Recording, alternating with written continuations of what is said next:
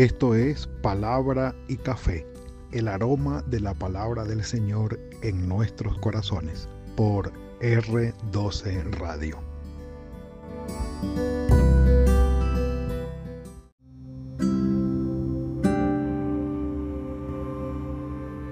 Señor, ante el peligro y las dificultades que son comunes, ayúdame a permanecer fiel a ti. Frase que podemos muy bien extraer de una experiencia renombrable o remarcable o muy fácil de recordar de nuestro amado patriarca Abraham. No Abraham, todavía no, Abraham.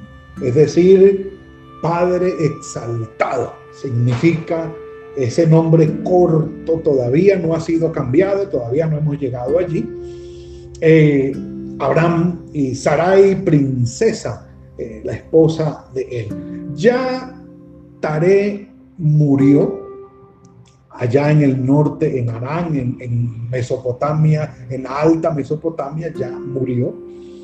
Ya Dios llamó a Abraham y, Abraham y salió con Sara y su sobrino Lot para Canaán, llegaron hasta el Negev, se establecieron allí. Y en el capítulo 12, el versículo 10 de Génesis, comenzando ya la historia patriarcal, dejando atrás la historia primigenia, dicen los que estudian las cuestiones de las fechas y de los años, que de aquí en adelante pudiéramos fechar este evento del llamamiento de Abraham en el siglo XX antes de Cristo, es decir, dos mil años antes de Cristo, aproximadamente.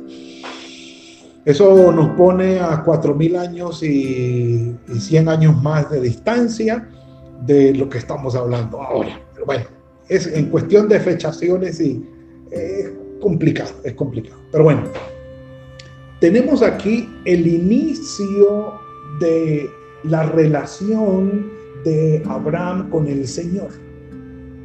Y quiero decirles que en ningún momento el escritor sagrado trata de ocultar o de disimular o de tratar con eufemismos, por así decirlo, el carácter humano de los hombres y mujeres de Dios en el Antiguo Testamento.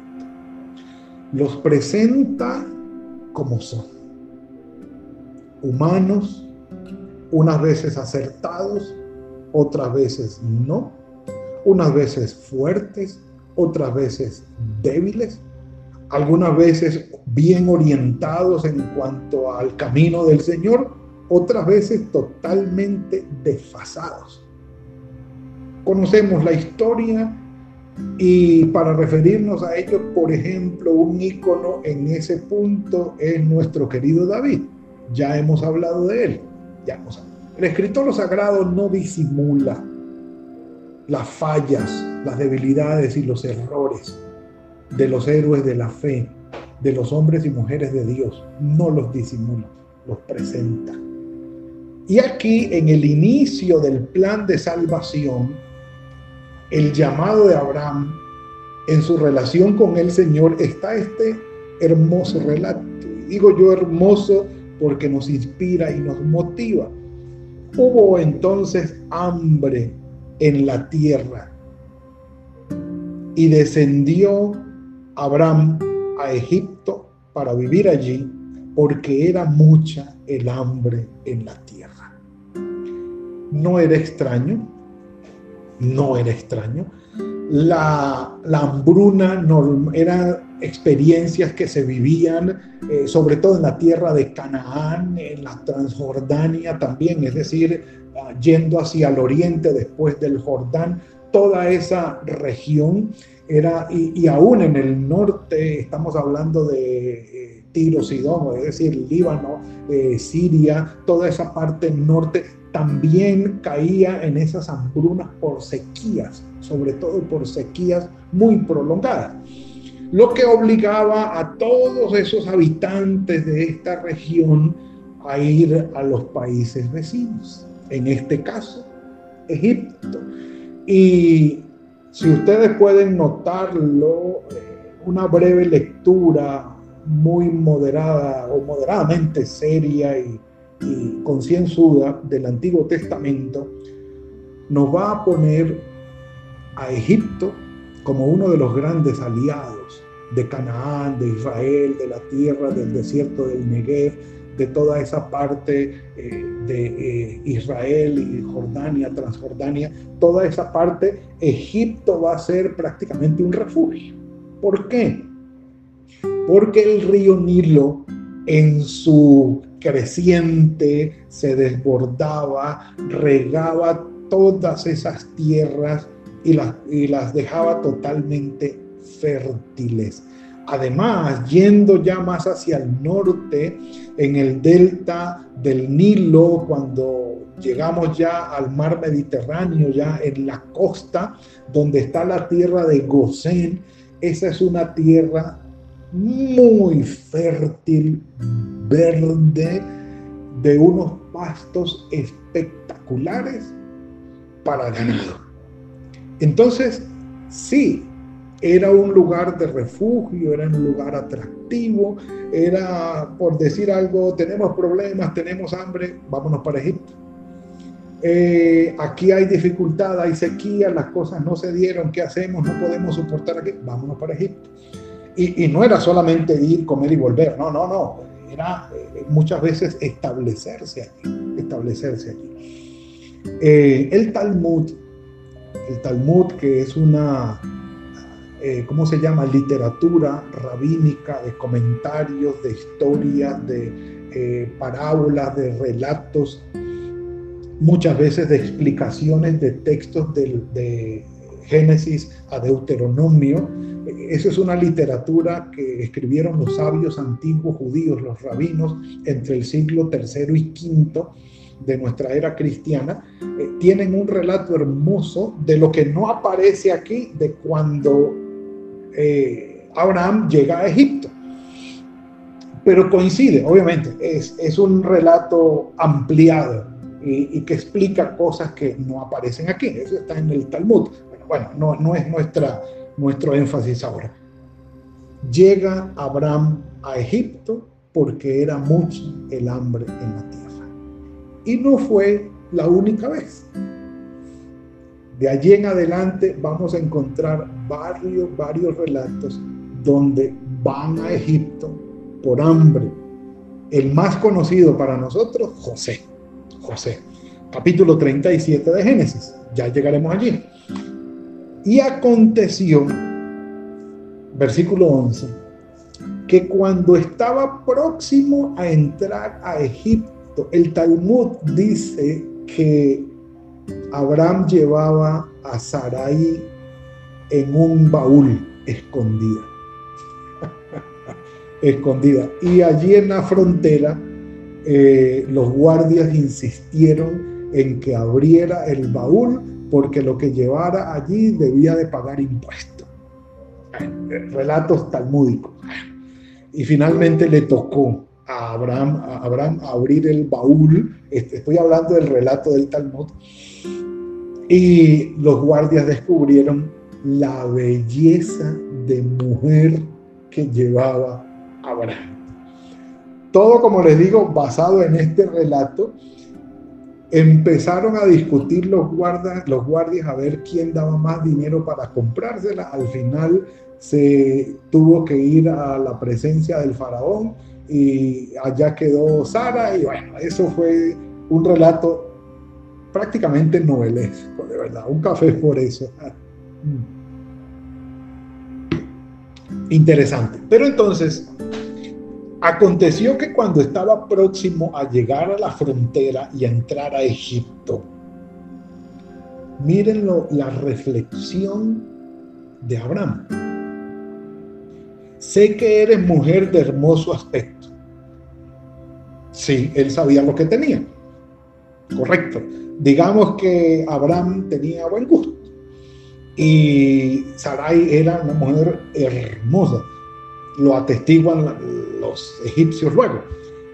Pero dice, en cuanto te vean los egipcios, dirán, es su mujer.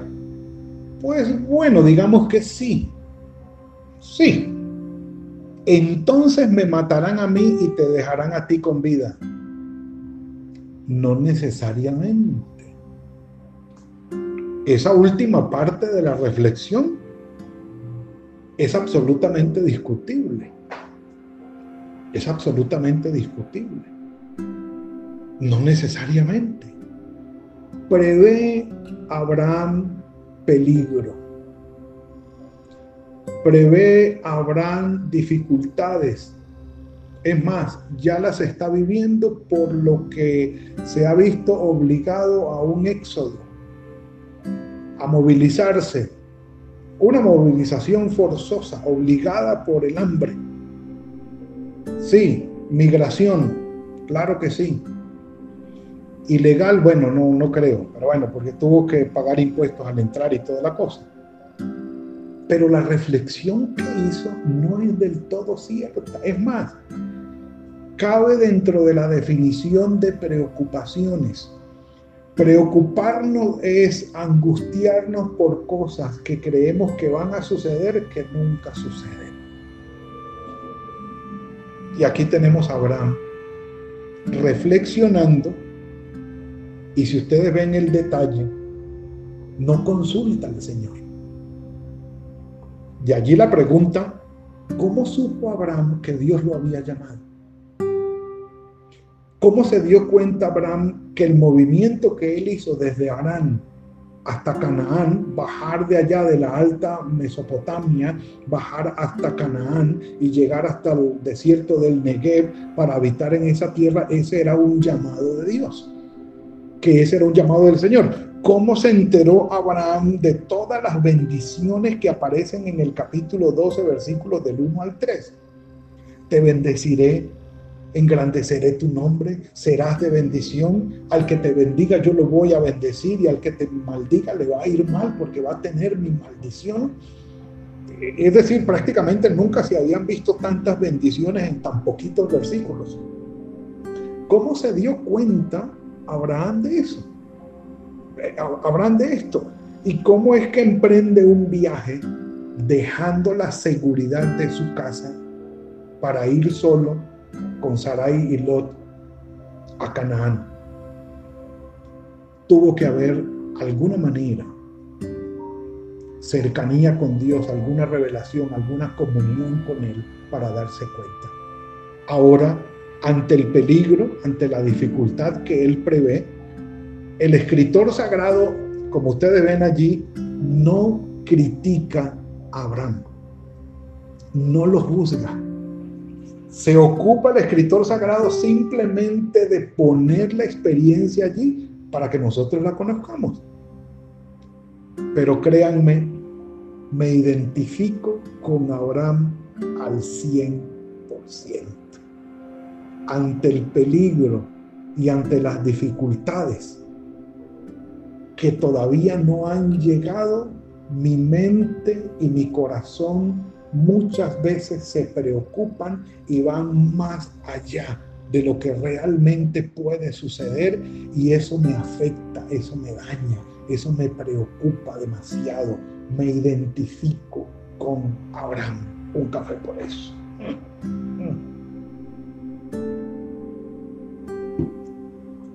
Yo no sé si es a mí solamente el que me pasa, pero me pasa. Cuando alcanzo a prever una dificultad o un peligro, mi corazón y mi mente entran en preocupación normalmente porque van más allá.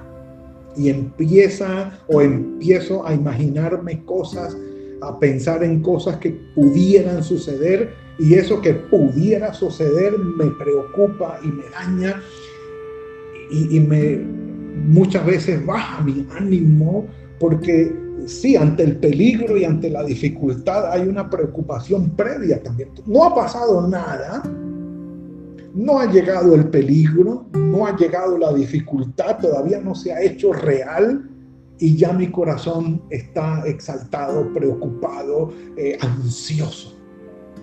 Yo me identifico con Abraham. No lo digo con orgullo porque es algo que debemos mejorar, sí, que yo debo mejorar, y es cierto.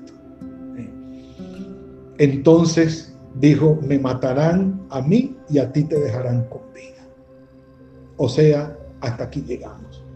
Solución, di pues que eres mi hermana. Para que me vaya bien por causa tuya y así, gracias a ti, salvaré mi vida. Dios ni por las curvas aparece. Como quien dice, hay un peligro, hay una dificultad, resolvamos nosotros porque si no lo hacemos nosotros, no hay nada que hacer. Y la que dice Abraham es, mi hija, tocó. Porque lamentablemente también aquí me identifico con Abraham Muchas veces ante la dificultad y el peligro, lo primero que sale es el plan mío, lo que yo pienso, lo que yo creo, el poder que tengo en mis manos para resolver, hasta dónde me alcanzan los recursos, qué puedo hacer yo. ¿Qué, puedo hacer yo? E, es decir, ¿cómo resuelvo? ¿Qué, ¿Qué tengo yo en mis manos y lo hago? Pero, es más, Abraham le dice aquí, para que me vaya bien por causa tuya. Y dice, y así, gracias a ti, salvaré mi vida. Y uno dice, wow. Y bueno, por eso les digo, y lo del llamado, y te bendeciré, y serás de bendición, y te engrandeceré. Era Dios quien iba a hacerlo, Abraham. Abraham. No él por sí solo. Y, allí me identifico con él porque, con Abraham, porque sí, muchas veces me quedo y me encierro y me limito a lo que yo tengo y a lo que puedo hacer. Y si esto es lo que tengo y esto es lo que puedo hacer, hasta aquí llegamos. No hay nada más que podamos proponer. Mentira, limitación, querer resolver por sí mismo, con los propios recursos, nos muestra la debilidad de Abraham y creo que por los comentarios nos identificamos con él. Bendito sea el Señor y un café por eso. Mm, mm. Aconteció que cuando entró Abraham a Egipto, los egipcios vieron que la mujer era muy hermosa, efectivamente también la vieron los príncipes del faraón, es decir, clase alta, los de arriba, quienes alabaron delante de él y fue llevada la mujer a casa del faraón. Este trató bien por causa de ella a Abraham, que tuvo ovejas, vacas, asnos, siervos, criadas, asnas y camellos. Hubiera sido diferente, no sabemos, pero miren esto. Pero el Señor hirió al faraón y a su casa con grandes plagas por causa de Sarai, mujer de Abraham. Entonces el faraón llamó a Abraham y le dijo, ¿qué es esto que has hecho conmigo? ¿Por qué no me dijiste que era tu mujer? Abraham no contaba con la alta ética que manejaban los egipcios. No contaba con eso. Es más, Dios sí actuó y el Señor intervino, pero intervino con los egipcios, no con Abraham, castigándolos, haciéndoles ver que el camino que estaban tomando al querer tomar por mujer la esposa de Abraham no era el camino correcto y Dios intervino allí y se reveló entonces, se mostró la alta ética, la alta moral que tenían los egipcios. ¿Por qué no me declaraste? ¿Por qué dijiste es mi hermana? Mire, poniéndome en una ocasión de tomarla por mujer. Yo creo, yo creo, yo creo que Abraham en ese momento bajó la cabeza. Qué vergüenza. Y no solamente al faraón. Había que decirle, hermano, perdóname, sino al Señor mismo. Al nivel, sugieren algunos, de la negación de Pedro con nuestro Señor Jesucristo. Qué vergüenza. Es decir, no solamente que se haya descubierto la mentira, sino también la sospecha, la desconfianza, ¿sí? Y aparte de eso, que los que haya sido Abraham no una causa de bendición, sino una causa de castigo y de maldición. Pues lo de las plagas, no, no dice cuántas, ni si eran diez como fue cuando Moisés, o como sería cuando Moisés, sino que grandes plagas. Y ellos identificaron y se dieron cuenta que esto venía de parte del Dios verdadero por lo que estaban pretendiendo hacer con la mujer de Abraham, con Sarai la sensibilidad espiritual, la alta ética, la alta moral que ellos tenían, Abraham, pero ni por cerquita se la imaginó. Nunca podremos saber en realidad cómo va a ser lo que para nosotros es un peligro y una dificultad en las manos de Dios. Nunca sabremos cómo va a ser. Nosotros suponemos, nos imaginamos, eh, muchas veces nos eh, prevenimos, sospechamos. Pero ¿cómo va a ser realmente? Mis amados, eso está en las manos del Señor, no en las manos nuestras. Nosotros por miedo, por temor a perder comodidades, a perder privilegios, tomamos decisiones equivocadas ante el peligro y la dificultad. Y muchas veces de espaldas al Señor, sin contar con Él. No, Señor, yo creo que uno más uno es dos. Aquí lo que va a pasar es esto. Y yo mejor hago esto y esto y esto y esto. No sé qué opinas tú, Señor. No sé cómo la ves tú. No sé cuáles son tus planes para con esto, pero yo mejor me curo en salud, tomo mis decisiones y hago esto. Ya después tú verás lo que vas a hacer. Y metemos la pata de una manera impresionante. Aquí tenemos a Abraham. Vete, le dice, tómala y vete, esta es tu mujer. Y el faraón ordenó a su gente que escoltara a Abraham y a su mujer y todo lo que tenía. No se los quitó yo creo que nosotros en el lugar del faraón le decimos, vea, agarre a su mujer y váyase. Y lo que se ganó aquí, hágame el favor y lo deja allí. Váyase sin nada. Porque por culpa suya me llegaron unas plagas aquí. Entonces, hágame el favor y se va. Y el ganado y todo me lo deja aquí. Usted no se lleva absolutamente nada. A ver si aprende alguna vez en la vida. Ni siquiera esa retaliación la tomó el faraón, ni siquiera eso. No contaba Abraham con esa respuesta y menos con esa acción de Dios. Mis amados, mis amados, confiemos en el Señor, no importa cuál sea el peligro o cuál sea la dificultad. Toda nuestra vida está en las manos del Señor y Él hará. No tomemos decisiones acaloradamente aceleradas sin contar con la guía y la bendición de Dios. Eso es necedad. Aprendámoslo. Lo he aprendido, lo he experimentado. No estoy al 100, pero aquí vamos. Es una necedad reflexionar bajo nuestros propios medios y esfuerzos para responder ante el peligro y la dificultad por las sospechas que tenemos. Confiemos en el Señor. Es un año difícil, sí. Son unas circunstancias difíciles las que vivimos, sí.